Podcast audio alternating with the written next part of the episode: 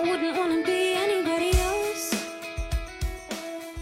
为它不是一个煽情类的节目，它不是向往的生活，它不是会坐在那里跟你聊天的。为什么这样的节目会有让我就是屡次想哭的感觉？嗯。国内还是蛮知名的导演吧，只那个朋友圈文案是我们和韩综的差距，然后他就发了这个《海妖的呼唤》的海报。怎么会有综艺节目可以容忍让一个人挖土挖两个小时？这成片比多低呀！就是我当时第一反应就是这个，你知道吗？对，早就放弃这个项目了。制片可能就会跟我谈说，我不在岛上录行不行？我给你搭棚行不行？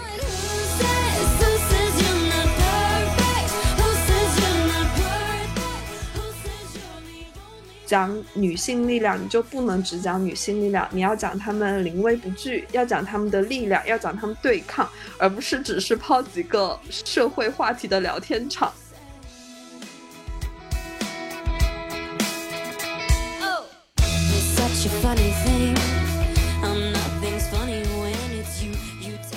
Hello，大家好，欢迎来到反客为主，我是 剑南。我是 小秋，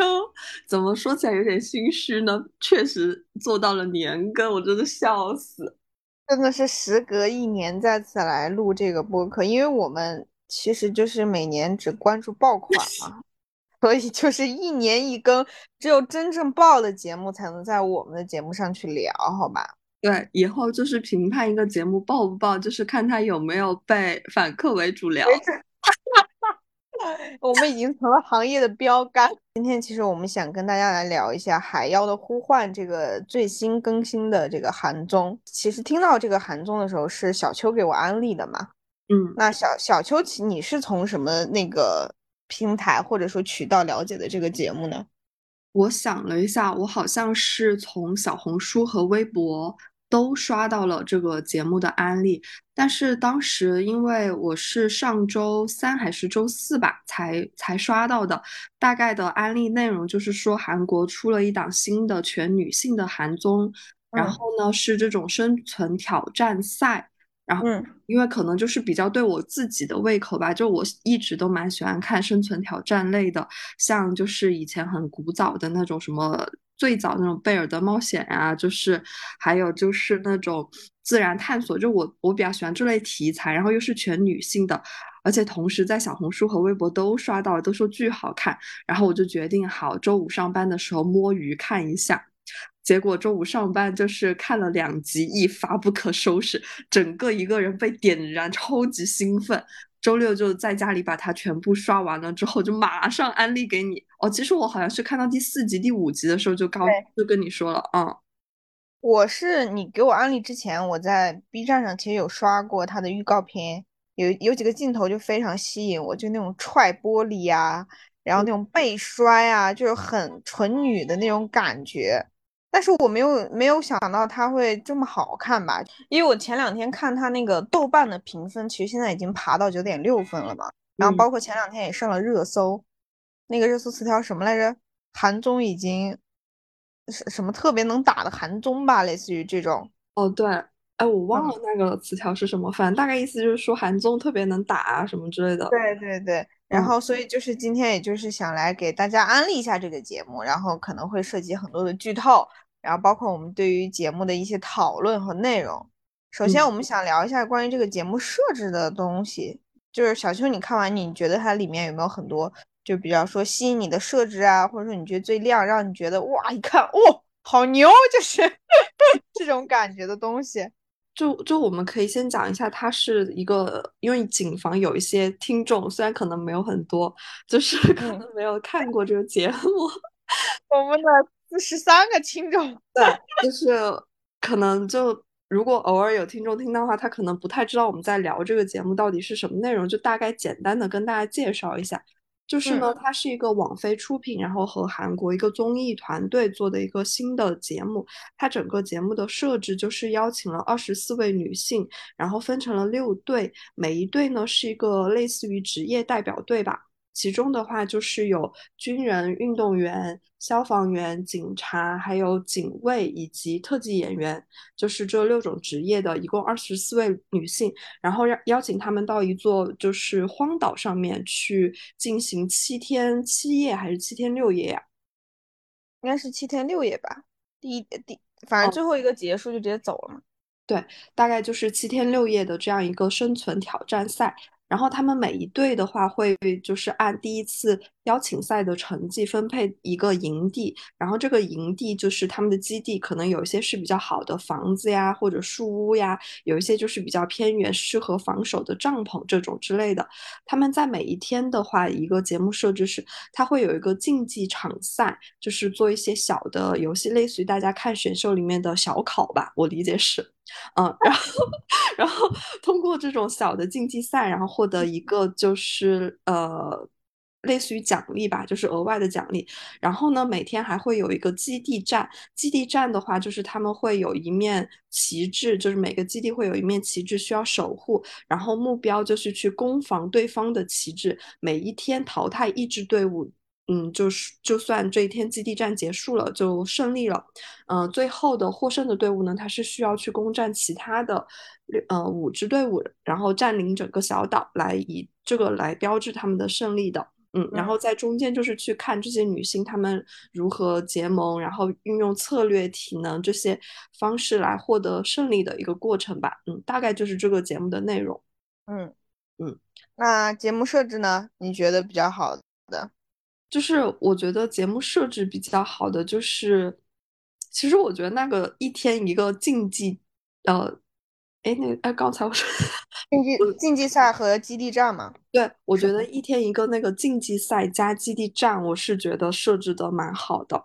就是。嗯，基地站它会让你知道这个节目的主线，我我。用那种打游戏的感觉来描述吧，就它会让你知道，就是你做这个任务的主线是什么，呃，就是去攻防对方的旗帜，占领基地嘛，这个是你的主要目标。然后竞技赛呢，它就是很像游戏里面的副线，就是副线任务，你可做可不做，可努力的做到，可就是怎么就是全凭你自己的这种状态了。它就为这个节目增加了更多的，我觉得是趣味性和变数吧。嗯嗯，因为你刚刚说游戏的那个感觉，我其实突然一下想到，它其实里面还有很多镜头是主观镜头嘛，嗯，就是它会架在那个人身上，然后包括它就很像那个，包括他们穿越丛林的时候，你就感觉像在吃鸡战场的那种感觉，所以它更加就是更加大了这个节目沉浸感的那种体验。因为你当时给我安利的时候，包括说二十四个人分队什么这些。其实单看它的节目的这种规则，它是很简单的，而且是很就是之前的节目都有过的，比如说这种分团战啦，不管是他这种呃那个之前他们的街舞节目，还是不管之前的那个那个叫什么来着啊，那个钢铁部队。还是说那个，包括他，你刚说这种主竞赛加那个，就是一个主线加一个副线，它那个游戏法则，就之前很多韩综其实都有这种，就是我一个竞赛是用于淘汰的，然后一个竞赛是主主线。就是当时我看到这个，你给我安利说二十四个这个简简介的时候，我是觉得哦，这个规则是很简单，但我没有想到它这个节目这么好看的点是在于，我觉得它所有的游戏和规则都非常的直直给和直白，嗯，但是呢。人家简单的规则玩出了新的高度，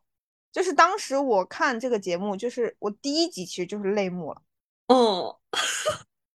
就就我不懂这样一个综艺节目为什么会有频频，因为它不是一个煽情类的节目，它不是向往的生活，它不是会坐在那里跟你聊天的。为什么这样的节目会有让我就是屡次想哭的感觉？嗯，然后我当时就在一遍遍的问自己，你想哭的点到底是什么？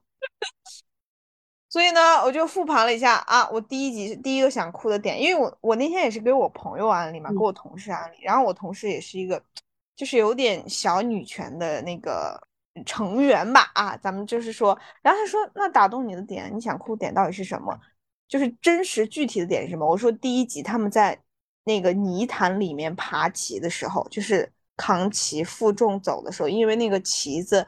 你身体上扛的时候，它太重了，因为身体负重，它会一次一次又一次的陷到那个泥潭里。但是有一个队，他们就想到了一个办法，就是我爬爬过泥潭，然后去接力的去扛起旗头的这个部分，然后一个又一个往过爬的时候，然后包括给了一个顶的那种航拍镜头，然后配的那种 BGM，然后包括每一个队的打气的方式，就是那个特技演员他们打击打气的方式就是开拍 action，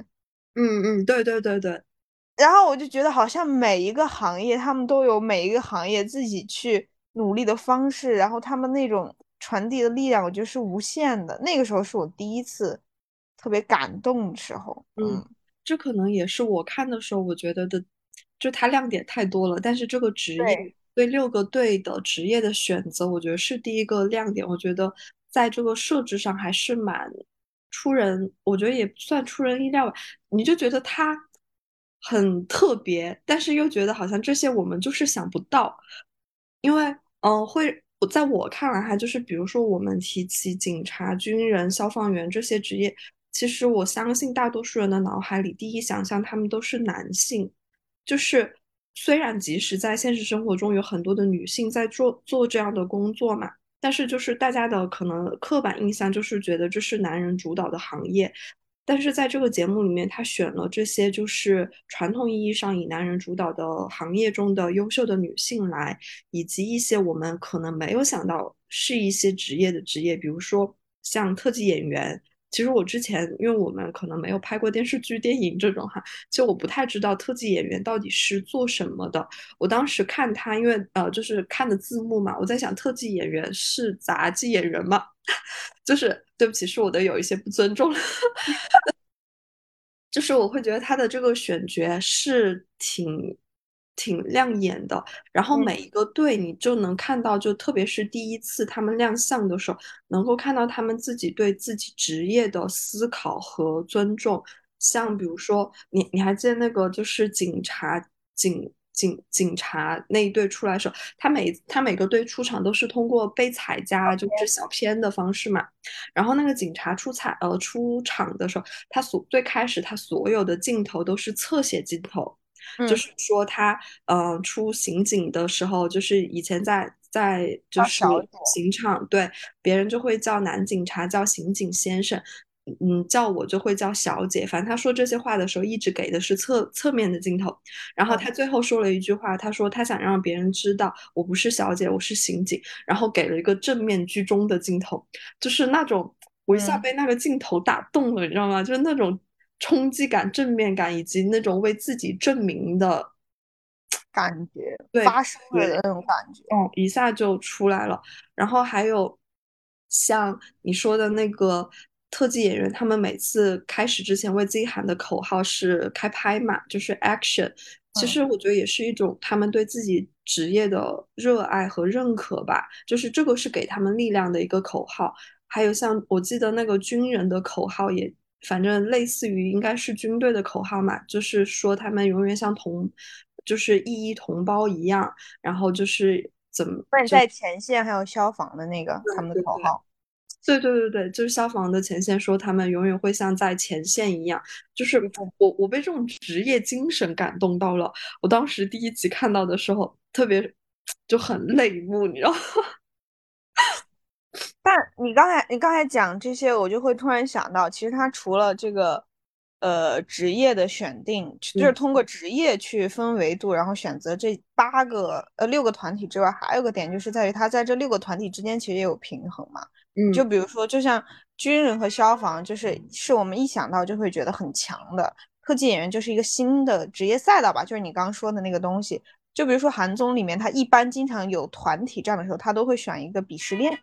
嗯，就是类似于他至少一开一开篇会做一个比较弱的团，然后去反转和逆袭的故事嘛。嗯，显然特技演员那个故事也是成功的，因为他那次守卫战，我觉得是就是第二集还是第三集的基地战里面，他守的非常的，嗯，也让人觉得感动吧。就是看似很弱，但是一直顽强奋拼搏到最后，然后包括那个。刚才我们所说的这个每一个职业，其实就是牵扯到他每一期的大大的主题嘛。他第一期其实就是在讲职业，嗯，就是每一个职业下发光的我们嘛。然后就是去用这个每一个所谓的这种嘉宾的这种备采，然后去提炼出单期的主题。我觉得这个设定也好棒，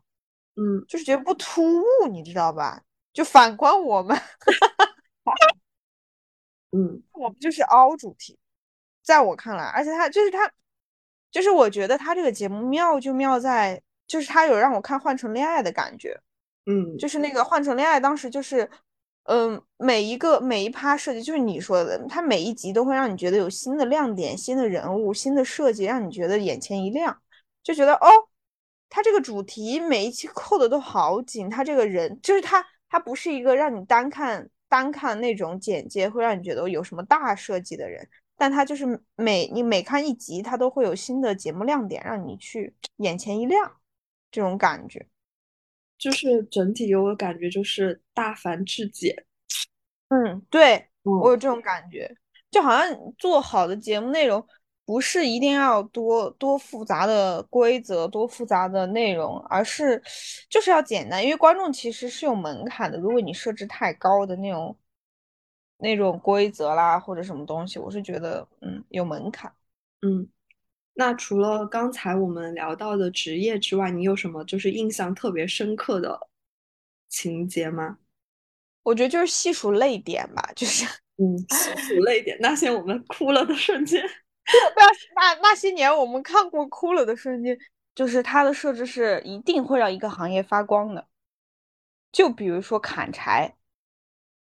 嗯然后什么砍柴，然后挖井、挖土，就我觉得他真的很直给。就是当时他们挖井挖了两个小时，从下午两点挖到三点的时候，我就在想，怎么会有综艺节目可以就是容忍让一个人挖土挖两个小时？这成片比多低呀、就是我当时第一反应就是这个，你知道吗？就是感觉不会有人设计这么无聊的节目。我觉得我我们写方案写了一个这个项目是挖土的时候，嗯老板都会骂你是怎么想出这种项目的，但是人家怎么连挖土都可以挖的这么精彩？因为它其中其实有设置很多的环节嘛，不管是挖出金币可以阻碍对方的发展，包括我觉得就是我看挖土的那个东西的时候，我在想，这可能跟种地吧少年成功有一样的原因，嗯就是他们是愿意在综艺上耗费时间和精力的。就是我其实是，就是我们现在都在讲究偏比嘛，就是你你设计这个环节，你能出多少的内容，你能你能给我立刻就录一个小时，你要给我出三十分钟的内容，但是人家就是不讲究这个东西，鼓励慢制作。就是我们都在追求，比如说我要在半年之内把一个项目做完，我要在多少的时间内成最高的东西。但其实慢制作就是反反其道而行，你慢慢的去打磨一个东西，你给他一点时间，不管是种地吧少年，还是我觉得那个挖挖井，嗯。也许会出来更好的内容和效果。嗯。然后呢，刚才说第二个哭点，其实就是你跟我讲那个砍柴那块儿，消防队米仙吧，米仙姐姐，然后她当时就是那个那个规则其实也很简单，就是你要砍三十个墩子。然后我当时看到这个节目，看到这个规则，我心想三十个墩子，这也是好简单的一个规则。然后我心想，能玩出什么花呢？就是你知道，就是这种职业人的这种职业精神，也或者说我们这种职业病吧，就是想看看你这么简单规则到底能出什么内容。然后结果它规则也很简单，就是接力砍柴，就是看你们自己的选择，要什么时候去接这个力而已。然后呢，每一个队都要砍三十个柴，好，接力砍柴。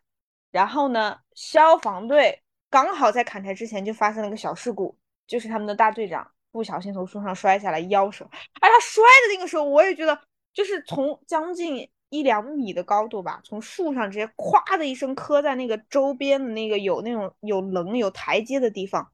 懵的一声都不吭啊！我说要我，我肯定哇的一声就哭出来了，一声不吭，然后咵衣服一掀，这么一大块淤青，对，腰伤直接就不行了。然后我就在想，这这肯定参加不了下面的，要退出录制了吧？结果他说我，我当时想的是他应该要退出录制了。我当时心想，哦，消防队完了要少一员了，还是我在想节目组会怎么处理这个事情？结果他继续参赛。嗯然后刚好就到砍柴这个环节，砍柴这个环节，然后别人都在接力换人的时候，他就给了个三分屏还是四分屏，然后去切嘛。结果消防队的那个人一个人砍了三十个吨，就米线。嗯然后那个那是我第二个泪点，我当时就觉得天呐，就是女性之间的那种力量，就她她就是那种闷不作，就是你看你看那个姐姐性格，就是那种在生活中可能是闷不作声，然后去做完所有事情的人，但是她非常的重义气。嗯，我觉得她这个设置就是有一个我。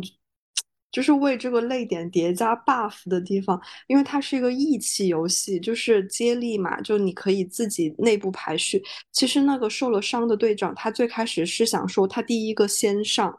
他说我先砍，砍到我的腰就是实在疼的不行了，你们再来接力。他就是他没有想过要退出这个游戏，或者是说他排在最后一个来搞，他就是作为队长，我就是要往前冲，我要带着我的队员去搞。然后敏仙他当时就说：“他说姐，你要不排第二个吧，我先来砍，然后不行了你再上。”然后，但是后来他被踩的时候，我记得他好像说：“他说其实他上去他就没有想过要把这个斧头交给队长第二个。他他一上去，他他虽然说说辞是说我不行了，然后你们再来接着砍，但是其实他脑子里面没有想过我会把这个斧头交给下一个人。他想的就是我要三十个人砍完三哦，我要一个人砍完三十个墩子。”我当时就，嗯，你现在说的我都有点，就有点想哭。就是他的那种，就是他其实他在做决定的时候就已经想好，嗯，就是由我一个人来承担这三十个的力量。对，然后我觉得那里我真的就觉得，就是那种团结的力量吧。我觉得是团结和友爱的力量，就是作为一个团体，他们愿意去就是一起分担，然后也就是为。为了你去，就是照顾对方的感觉，然后非常有对比的是军人组，你记得吗？军人组也是那个江中士，他第一个砍，然后他砍了二十九个半，他留了一个，留了半留了半个给他的下一个队员。其实我理解说他是一个能力强者嘛，就是一个能力很强的人，可能砍原木这个事情对来对他来说比较简单，但是他愿意把这个。参与感、参与感和功绩吧，分给他的队友，嗯，就是就是，我觉得这是两种类型的人，两种类型的人，但是是一样的那种友谊和友爱。对，当时看到好感动。这其实都是能砍完三十个木头的人，但他们的出发点和感动的力量是不一样的。嗯，是的，值得品味。而且我看他们砍柴的时候，我觉得好帅，就因为他们很多，嗯，就是在这个竞赛场玩的游戏都会给慢放镜头嘛，嗯，然后他们就是那种，就是半蹲着，咵一锤锤子挥下去的时候，我那天看到一个那个评论是说，我从来没有想过女人穿运动背心能有如此之帅，就是啊呀，我的天呐，就是那个江中市军队，他不是砍到一半，然后突然把背心脱掉。呃，外套脱掉，然后只留一个运动背心啊，因为因为他们是网飞，然后也没有盖纹身这种东西嘛，所以他们每个人身上都会有一些小的那种刺青，然后我就觉得哇，配着刺青觉得更帅了。是的，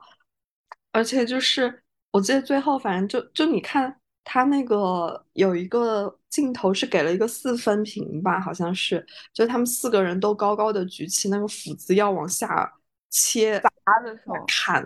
然后弹幕飘过，就是那个弹幕说的大概意思就是，我好像看到了人类对原原始远古时远古时期对力量的纯粹的崇拜。对我真的就是那种纯粹的，就是觉得哇，好有力量，好崇拜的感觉啊！对，刚才讲这个，我我刚想我刚想讲这个点，就是我说看他们挥的时候，就是真的就是那个弹幕所说的，而且我觉得。就那一刻的时候，你你自己也是有那种想去健身的冲动，对，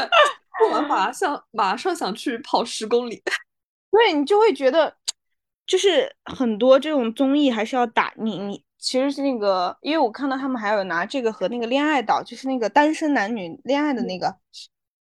那个节目叫什么我忘了，就跟那个去对比，其实他们都是在戳人心中最原始的那种渴望和诉求的。就比如说那个其实就是性和爱，但这个其实就是对力量的渴望，就是它其实真的都是很直给和简单的那种感觉，但是就是能打动你，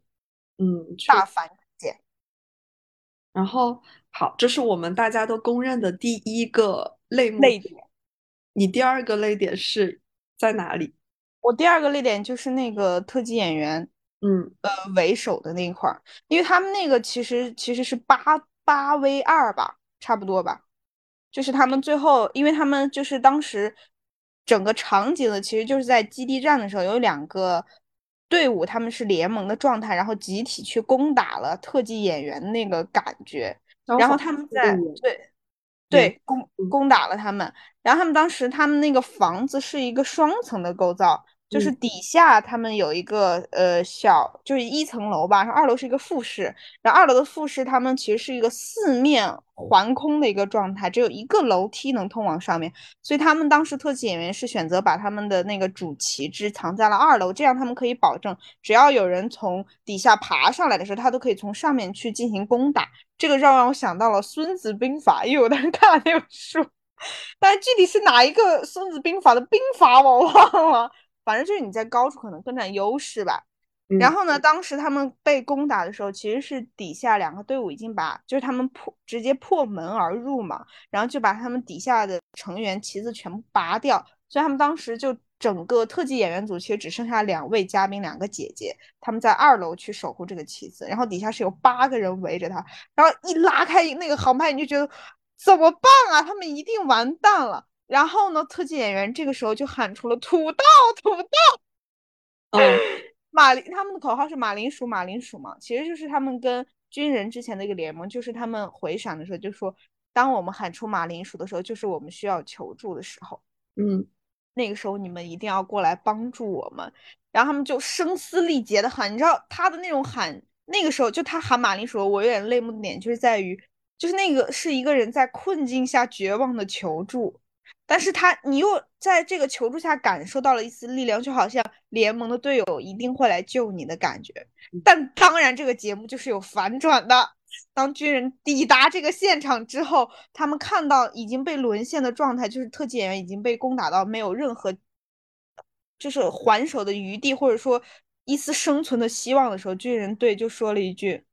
就这样吧，我们看着吧，别别插手了。”然后当时我就觉得，天呐！这就是生存，这就嗯是就是你就是仿佛就是如果是一部电影的话，我们期待的一定是他上去救，然后他们成功的就是反将一军，然后婉转了这个就是生存的局面。但是现实就是，如果他们上去去救，一定会被另外两个队攻打，而且他们只来了两个人，主要是军人队只来两个人，你是八 v 四的一个状态，其实生存的希望也非常的渺茫吧，在我看来。所以当时就是他喊土豆的那一刻，我是我是泪目的。虽然他喊的很奇怪哈，咱们也听不懂那个翻译出来说喊土豆，我说，嗯，哎呀，这个口号设置的好像我们那个土豆土豆你在吗？我是 地瓜。这是我第二个泪点，我不知道你当时看这段时候感受怎样。我看这一段的时候，就是有有会觉得感受到特技对他们的那种顽强吧，就是因为他们其实，嗯、设置就可能是在所有队伍中里面的一个，就是最不起眼，或者是说最就是出人意料的吧，就是大家会觉得你不为人知就是知，对特技演员，你又没有体能，然后又没有就是技术，你就是可能就是演过这些演戏，嗯，演过这些很厉害的角色而已，所以就是可能大家对他们的那种认知也不是很很高吧，但他们就真的拼死抵抗的时候，我真的觉得好泪目。然后还有就这可能是首方让我感动的点，还有就你提到那个航拍镜头，我印象也很深刻。就你拉远一看，然后那个窄窄的楼梯上面，那楼梯就是一人肩宽吧，就嗯窄窄的那个爬梯上面站满了四五个人，就是就是四五个进攻的人嘛，就他们全部都人和人叠在一起，就是想去攻打那个二层楼嘛。我当时就觉得可能很很像我以前看过的一个什么电影，就是大家要一起去攻那个堡垒的时候，就是人叠人踩上去的，也不知道那个，反正就知道要攻上去，但是其实就是混战一片的那种战争感一下就来了。我没有想到在这个小小的综艺里面看到了，就是很多集的画面。对很多战争的缩影，我觉得。哦，是的，你说这个战争的缩影，我有这个感受，就是我当时看还有一个感觉就是那种，因为我看那个《西线无战事》吧，就是很多讲二战的那种片子，你就会觉得他真的在这个里面能，你不仅能看到战争的缩影吧，就他有影视剧般的观感，就嗯不管是他的剧情还是他的情节，就是啊，剧情跟情节好像一个东西。就是他的那种反转的那种能力，以及包括每个人的选择，他都有那种感觉。就嗯刚才你讲这个，我还有个感受，就是我觉得这群家姐姐吧，就都很沉浸在这个嗯。节目里，就是他的目标都很单纯，就是我就是要去把你，其实他他参与度很高，就因为因为我看这个节目一直在想，如果国内翻拍这样的节目，或者说去做这样一档综艺，我们的问题和困境是在哪里？然后嗯，我觉得第一个困境就是大家参与度可能没那么高，就，是我觉得对于大家来说，他们只觉得我只是在参加一个综艺而已，就是你怎么看他都是觉得我只是来拿一份钱或干一份活而已。我觉得韩综这版它参与度极其之高，有一个点其实来自于他们职业本身嘛，就是我觉得我要为我的职业去拼一拼，而且我们我们职就是我觉得消防员和军人或这些。他们本身所在的职业环境就是极其单纯和干净的，就是在他们职业里，就是我要去救人，我要去扑火，它都是很简单的诉求。所以我觉得他们来这个节目，他们是有那种集体荣誉感的。嗯就我觉得很多现在的人其实缺少集体荣誉感，就我们其实很个人化的个体吧。就是我就我就是所以，我刚看我刚刚听你讲这个，不管是战争还是就是他能看到战争的缩影，还是影视剧化的情节，我觉得一定程度都是来自于他们的投入度，就他们是非常专注在这个事情上面的。然后包括我那天跟我朋友讲，就是我说他们的每一个备采都能聊到主题，然后我朋友就问我同事就问我，他说你觉得他们的内容背过没有？就是你觉得他嗯们对过那个内容没有？我说，我说，我觉得蕊肯定是前蕊过，但我觉得大部分内容肯定还是他们自己，可能是一个后期逻辑，就是他讲出来之后，我从我后期再决定要不要去用他这句话作为主题，因为我觉得这群人很多讲的东西是很真挚的，因为我觉得蕊和贝都是来自于对内容的不自信，在我看来。因为我觉得它可能产出不了内容，所以我要提前去保证你一定能产出内容。但我觉得对内容自信就应该是真人秀嘛，你就应该让它纯纯的自然的发生，然后你后期再决定去怎么剪辑嘛。我我说一个我后面比较泪目的一个地方吧，嗯，就是复活赛，就是最开始的三支队伍淘汰了之后是警察队、特技队和军人队嘛。他们三个被淘汰了之后，不是给了他们一场复活的机会吗？去滚那个应该是一百多斤，六十六十公斤，一百哦，二。对，反正就一个很重的大球，然后让他们穿越那个泥泥潭，首先到达的那一队就可以复活嘛。然后那三个队伍就是开始就就大家就开始竞赛，然后军人队他们到就是因为他们是最后被淘汰的，就是他们刚被淘汰，然后就进入了复活赛。我感觉他们那个气还没有消，就就是就是老子一定要回来的那种感受，所以他们就感觉走得很快。然后复活了之后，我觉得很感动的一个地方是，就是另外两支队伍也上来拥抱他们，就特技队和警察队也上来拥抱他们，然后就真的就鼓励他们说：“哦，真棒，很不错。”就那种，然后他们就互相在一起，就就是拥抱在一起。我当时就，你知道吗？就潸然泪下，然后那个，然后那些给了一些就是慢镜头吧，一些催泪镜头哈，就是他们满身都是泥泞，然后但是每个人都笑得挺开心的，弹幕全部都在飘韩女，你这了不起，我就觉得就是就是很简，我不知道为什么啊，就那种很简单的设置，但是你能看到人和人之间，就女性之间的那种就是力量和互相欣赏，就他没有那种。就是没有一点点那种嫉妒，或者是说很负面的情绪吧。我不知道应该用什么词汇来描述，但是我就真的看那种，我就觉得就是就是能够体会到那种女性友谊，就是你好，我我也衷心的祝福你。虽然我也想赢，但是我真正的尊重赢了的强者，嗯，就那种那个画面，我真的好感动。懂你的感受，就是如果按理来说，一般的制作逻辑，如果呃，但我觉得这个取决于他制作方想给你呈现什么。就比如说他想呈现所谓的嫉妒和负面情绪，他一定会插二三名的备材，说没有想到军人队赢了，我觉得我们也不比他们差。但是如果他想呈现正面，他可能就是给几个拥抱的镜头。所以这个就是也是我们后面可能紧接着要聊的这个内容吧，就是这个制作方他他的。阵容搭配，或者说它整一个是一个，因为我没看那个采访嘛，你说是全女的制作方对吗？嗯，应该说是主主力吧，嗯，女编剧和女导演嘛。嗯嗯，我觉得他可能从整个节目的利益和就是这个节目的出发点，以及包括他整个节目的呈现，他都是有自己的想法和思考在里面的，就是要展现女性的所谓的之间美好的东西吧，不管是。他的他的技能还是他他们之间的那种力量，就我觉得就是你刚说那个点有有有戳到我一个点，就是在于一个好的节目，在我看来或一个好的环节设置，它就是要展现人的，嗯，就如果你这个环节和设置没有体现出一个人的点，它就是无效的，嗯，是又让我反观了我们的策划。笑死，反正就是，嗯，其他的我想一下，复活岛，复活岛那个设置我觉得也挺，也不能说哭点吧，但是让我觉得它浓缩了很多韩综的缩影，就是因为韩综里面很多就是那种之前有个综艺叫什么我也忘了，反正就是他就是淘汰的人会在那个地下室，就是模仿鱿鱼游戏。然后在地下室折披萨盒的那个血之游戏，对对对对对，就是这种复活的赛制。就是当时警察走的时候，我在想，这么快就走了，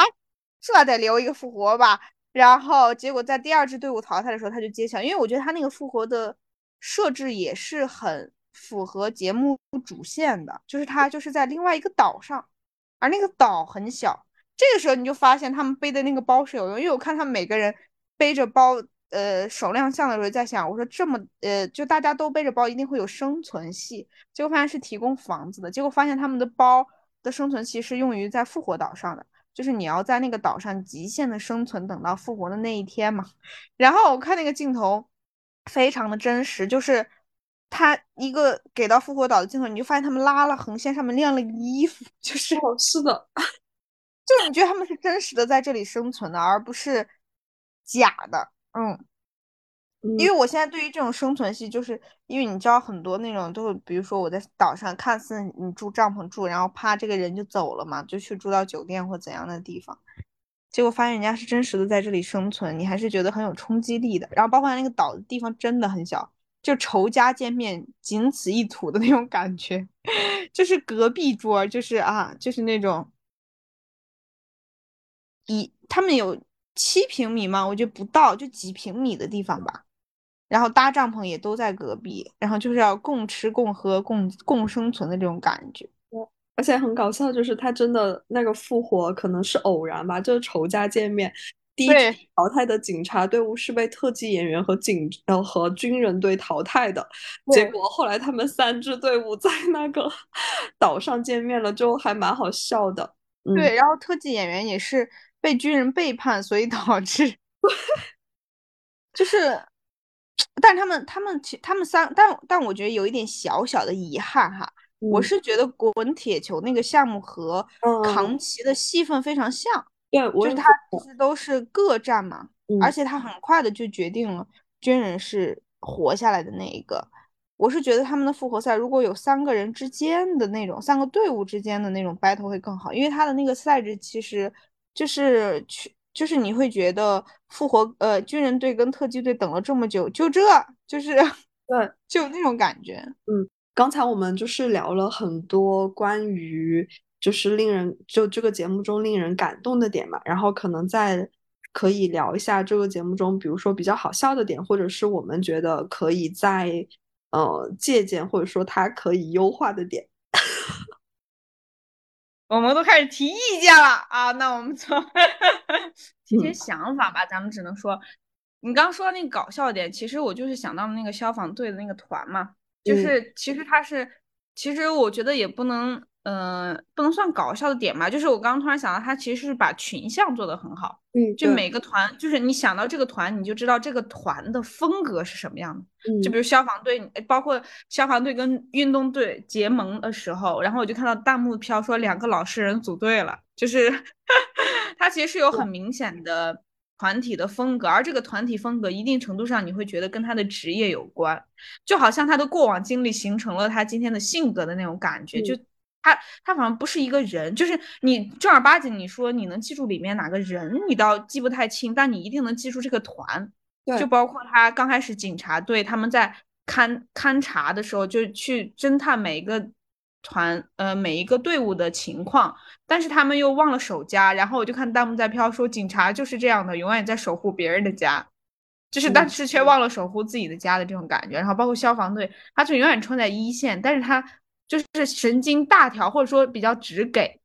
他永远就是我要冲冲冲冲冲。他们也是一个不守家，天天被别人偷看，然后包括他们讲自己的队伍机密都是在门口讲，然后就很容易被 很容易被窃听。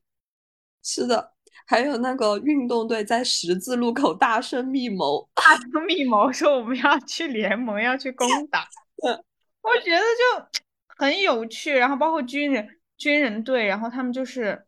军人队，其实一直是，嗯，一直是智商在线，然后又比较有自己的谋略，就有勇有谋的一个队伍吧。对，然后也比较狂，不知道跟他们的职业经历有没有关系，咱就不知道了。是的，就蛮，就群像确实群像做的很好。你觉得他不是做了二十四个人？你说每一个人他你记得很深刻，倒也没有。他其实是做了六个队，然后每个队是有一个精神和风格的。秀，嗯嗯，然后每个队有一个独特的精神领袖吧，对，个人比较出彩的。那你说那些，其实那些军人，呃，警察队啊，然后包括那个特检队，我没记住任何个人。嗯，对你就是记住了他们的团帽风格，对团帽。就这一点，我觉得也是蛮神奇的哈。就可能韩综他，他他可以去舍弃这种对个人的塑造，然后去，就你看这个节目，就会觉得他们的这个制作思路确实，嗯，我觉得他对个人的舍弃，一定程度上来源于大家都是素人。哦，对，所以我就，对你如果说你现在邀请的是哪个明星嘉宾，你一定会有，我不知道韩国啊，就是。一定会有 KPI 的压力，就是他，比如说你卡伟大的，自然要镜头多一点嘛。你内容需要，因为你花这么多钱请这个人来，一定是希望他在节目里出彩，能给双方，你能给我一些好处，我也能给你一些好处。但素人我觉得没有这个顾虑，就是我把整节目怎么好看怎么来，怎么能？因为我觉得记住二十四个个人，其实在节目里来说也肯一定是难的。他一定是有轻有重，就是我一定是有的人可以展现的更好一点，可能是集中在集中在有性格或者说比较头部的人物上面吧。嗯，对，嗯，而且它这么短，其实每一集大概四十分钟左右吧，一共十集也就四百分钟嘛，就是要在这么短的时间内记住二十四个人，其实嗯不太容易。它的篇幅其实很像我们的选秀的一二集吧。就是，嗯，别人用一两集的内容做了一整季的，是的，内容确实很厉害，嗯嗯。然后刚才说那个有没有什么意见啊？咱们就是说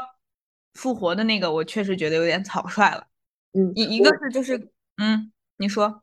嗯，没，我跟你的想法是一样的，我唯一觉得这个。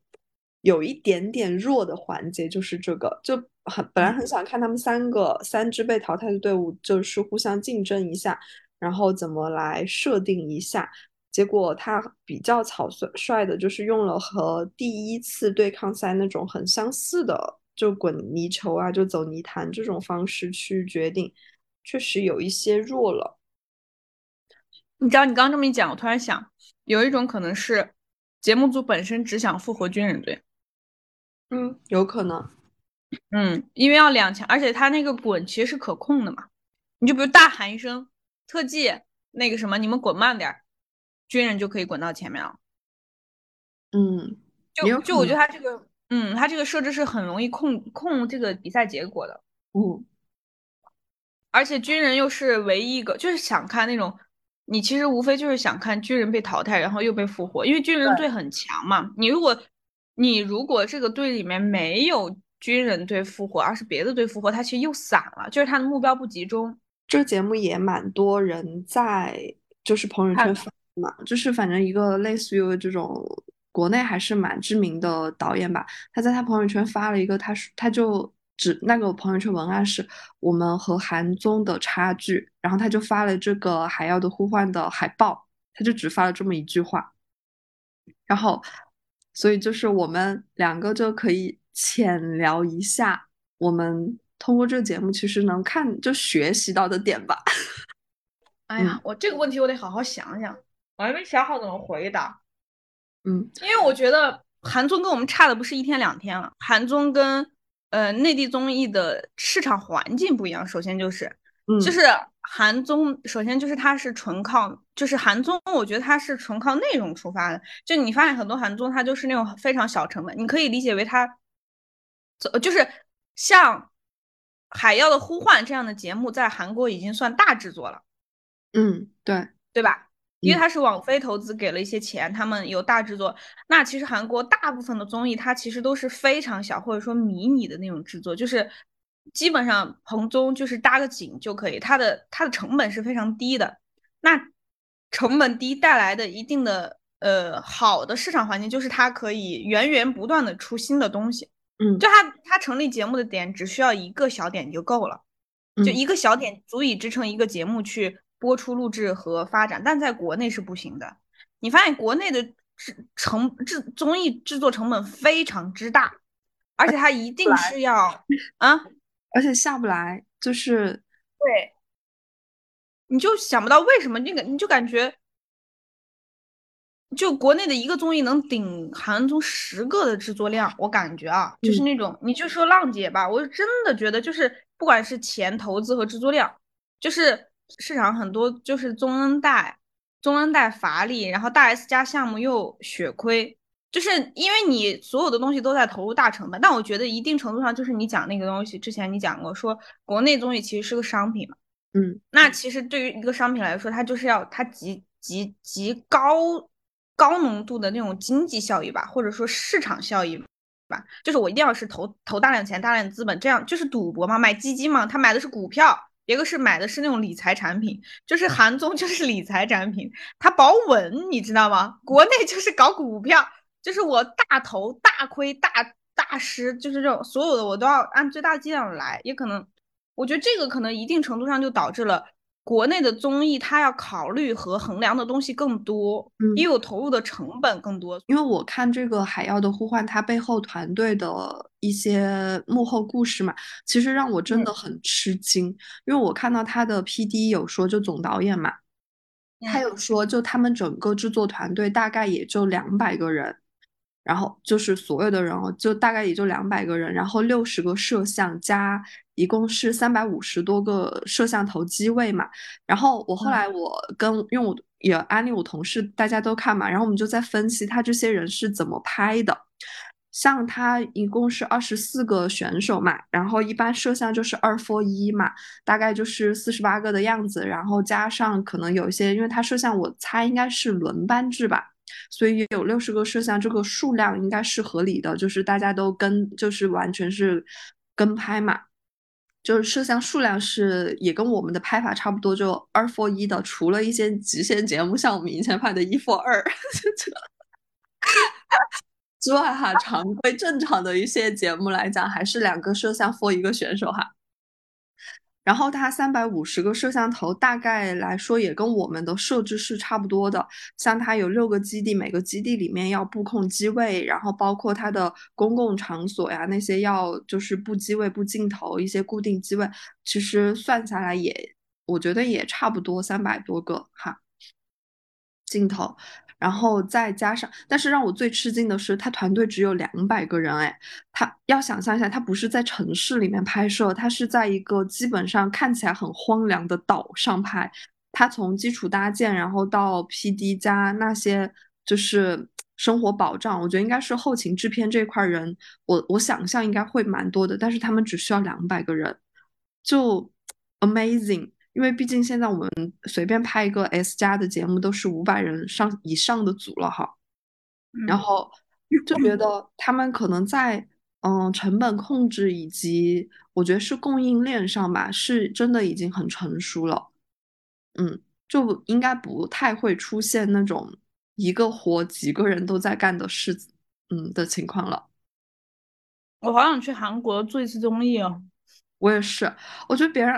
怎么讲好厉害，因为我我有看到，就是虽我不太清楚，就是这个片子他们，比如说他们和网飞到底是怎么去合作的，大概率可能比如说网飞出品哈，然后出一些制作团队，嗯，制作费或者制作团队怎么样？因为我看到有说他这个节目从策划到最后执行大概是一年半的时间嘛。然后其实他最一年半这么久，对，你看你的表情就想啊，怎么这么久？对啊，就是国内就是都做啥综艺了。其实他是他也比较反韩国制作综艺的时长吧，因为韩国制作综艺其实周期也比较短嘛。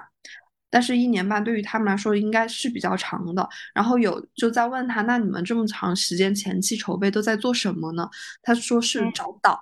就是找那个无人岛。他们对，就是要找一个合适的拍摄录制场地是很难的。然后他们就是在谷歌卫呃卫星地图上面去挨个挨个的找，然后找到了再去谈。他们现在就是最后选定的这个制作的岛，好像据说是有三十四户主人，就这个岛它不是一个无无主的岛，它可能只是没人住，但是它是有土地是有所有的。然后一共是三十多户。他们的制片应该就是会要去跟这三十四户挨个的谈，然后谈好了，再就是去来录制。我在想，哦，就这要是国内早就放弃这个岛了，对，早就放弃这个项目了。制片可能就会跟我谈说，我不在岛上录行不行？我给你搭棚行不行？我在公园去搞行不行？就就是就是让我，所以我看这个采访的时候，我很。吃惊，你知道吗？就我觉得别人的这个项目想法很好，然后但是更难的是他这个团队可以让他落地，就真的很难。但我觉得除了我们讨论的所有的制作环境啊这种东西，人家节目的利益啊，或者是这种东西，我觉得，我觉得就是国内其实一直在，就是你刚刚说的，我们在找一个节目的利益是什么嘛？但我觉得我们很容易就是别个都是大繁至简，我们就是繁上加繁。哎，对，现在某些综艺的节目规则我都已经看不懂了，开始 就是出规则版的时候需要暂停一下，然后来仔细阅读一下这个到底是什么规则，就是层层加码，然后你就感觉这个东西它一个节目要承担的东西太多了，就是嗯。我就我有那种感觉，就是不纯粹。就是之前我们不是小时候老是读寓言故事，我们都知道一个故事它只能讲一个道理。那如果在综艺市场里，我们为什么不能就是一个综艺讲好一个价值观呢？就是我就在想这样的事情。你说现在综艺市场上还能找到什么综艺是你一点这个综艺你就知道好，他要讲什么故事，他要传递什么价值？就是因为我们一直在希望。我们的综艺能传递出东西嘛？就是能有给观众一些启迪，或者一些力量，或者能反映一些社会问题。但我总是找不到，好像我们要传递什么？就你感觉这个东西很杂。除了想好你这个节目要讲什么，怎么讲也很重要。比如说，就是可能《海妖的呼唤》对我来说，我觉得它更多的是讲了一个女性力量的故事。然后，可能对，比如说国内有一些节目哈，像浪姐，她可能也想讲这个。对吧？就是 maybe 哈，我不知道。然后，但是怎么讲很重要。像一对比哈，比如说我是通过舞台竞演来讲，还是通过唱歌跳舞来讲，还是通过就是社会，就是大家一起坐在女孩子坐在一起聊天就把讲这个主题。但是像海妖的呼唤，你看他讲他就是，我记得你那天好像写了一段排比句吧？就我们俩聊天的时候，我写的吗？哦，对你也是讲的。你说讲女性力量，你就不能只讲女性力量，你要讲她们临危不惧，要讲她们的力量，要讲她们对抗，而不是只是抛几个社会话题的聊天场。这 是我说的话，好有哲理呀！哦，然后你还说了一句什么？也不是讲片头的文案哦，主题文案。你刚刚讲说这个节目在讲女性力量，我觉得它的力量是双重的嘛，就是一个力量是它很直给的，就是就是体能的这种力量，就是很纯粹的，就是相比于 也不是相比于男性吧，就是他很纯粹的有一档节目，就像《体能之巅》那样展现纯纯的女子力，不管是他踹门还是爬树还是什么，都是在力量。当然还有一种力量，可能就是精神上的力量。刚才你有讲到说，可能这个节目呈现的是一种身体的力量和精神的双重力量。我真的就是特别感慨。我甚至就是看完这节目去刷，就是豆瓣短评的时候，我也有被一条评论戳中。那个评论他写的是：如果我从小是看着这样的女性长辈长大的，我我我就很感动，因为我因为这两天可能这个节目就是。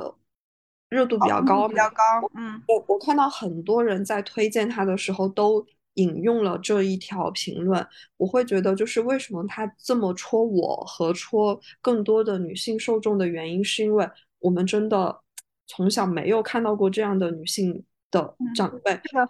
嗯，是的，对。然后，所以我就觉得，就是就大家就。可能我在我自己的心中，我觉得如果我是从小看着这样的女性长辈长大，后面有很多的可能性和就是我想去陈述的东西。但我觉得更多的可以让就是听我们可能的听众 和和就是这个观这个节目的观众，就自己大家去发挥自己的这种想象，代入去想一下，如果我们有更多这样的。好的作品，然后能够去让影响更年轻的女性的话，我真的觉得就是一件很很好的事情，有功德的事情。对，那天我不是跟你讲，我说我看完了之后，我就觉得，因为有一段时间就真的觉得做综艺没意思，就是真的不想搞了，就每天在不知道在做什么。就是，但是我看这个节目之后，我会想，如果我们能够做出这样的就是节目的话，我觉得这个综艺还是有做头的。嗯，就是你说的呀，做梦都想做出这样的综艺啊。对，然后就觉得，就是他真的，至少在我观看的时候，我觉得给了我很多力量吧，就会觉得说，如果能够制作出这种能够真的很影响别人，就是带给别人力量的节目的话，我就是真的觉得自己要好努力。所以就是这两天上班都有动力了，然后也让你测方案，然后又是。反正我方案就是什么狗屁东西啊，什么什么东西啊，这是。但是你刚讲那个，我真的深有感触。就是我也时常会觉得，就是做综艺还有什么意思呢？会觉得好像我们 就是相比于电影和剧，我们能够传达的东西太少了。就是我觉得电影和剧，它是就是以前会觉得我是一个内容创作者。但你越往后，你就会发现你不算一个内容创作者，是一个垃圾生产者。就是，就是你相比于影视剧，你能传递的自己的价值观太少了。嗯，但我觉得任何在这个世界上产生的所谓的内容作品，你都应该有自己的价值观。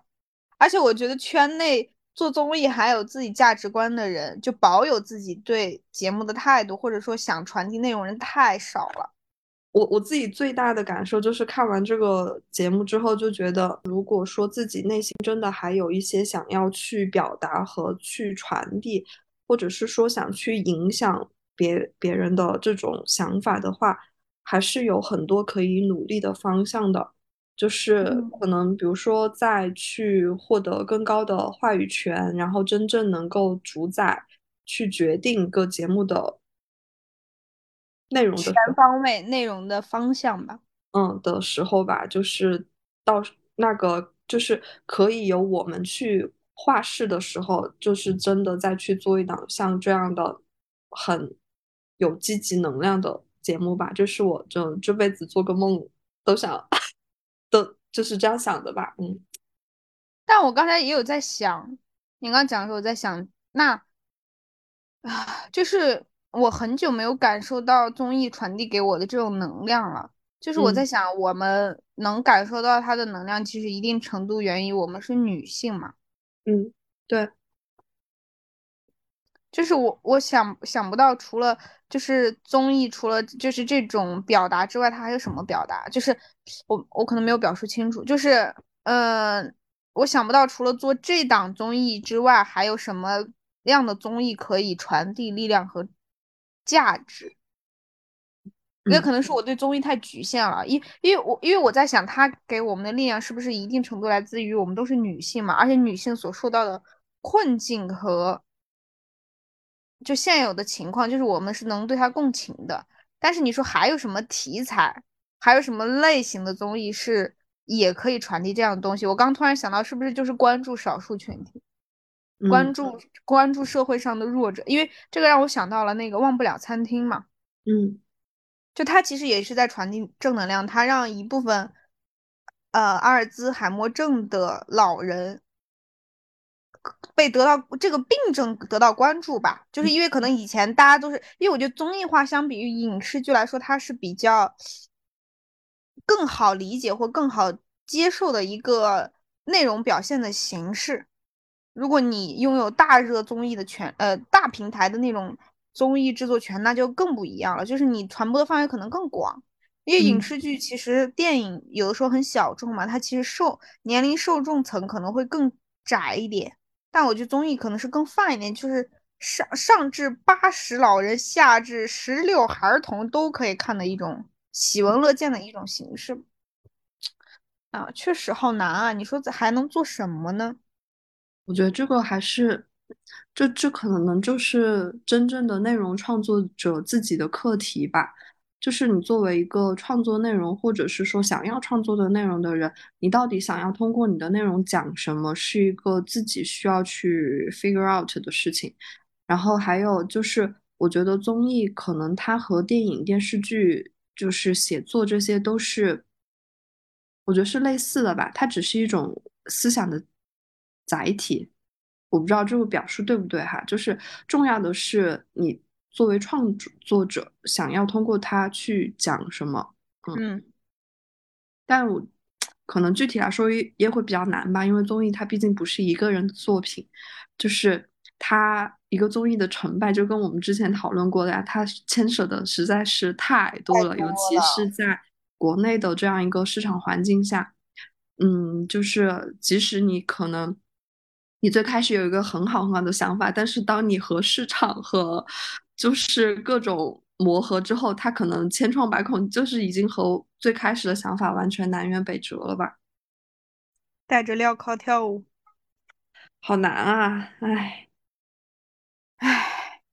好沉重啊！聊到最后，唉所以就也不知道吧。但是我还蛮感慨的是，就是我不是因为比较喜欢这个节目发了一个小红书嘛，然后就就是说希望自己以后也能做出这样的综艺嘛。然后除了你给我当托儿的评论之外，就是 就是有另外的，就真的有陌生的人会给我一些鼓励，他会说加油，就是希望你一定可以的，就期待有那么一天，就